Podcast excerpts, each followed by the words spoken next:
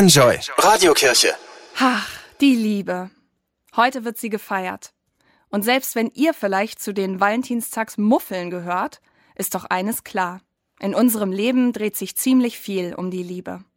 Oft ist sie romantisch und sorgt dafür, dass wir die Welt zeitweise in rosa-rot sehen und uns manchmal auch ziemlich bescheuert verhalten. Und dann ist da noch die Liebe zu unserer Familie und zu denen, mit denen wir freundschaftlich verbunden sind.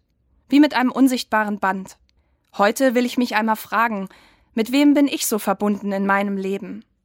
Ich persönlich liebe ja auch meine Hündin total und ich finde, auch sowas darf heute gefeiert werden.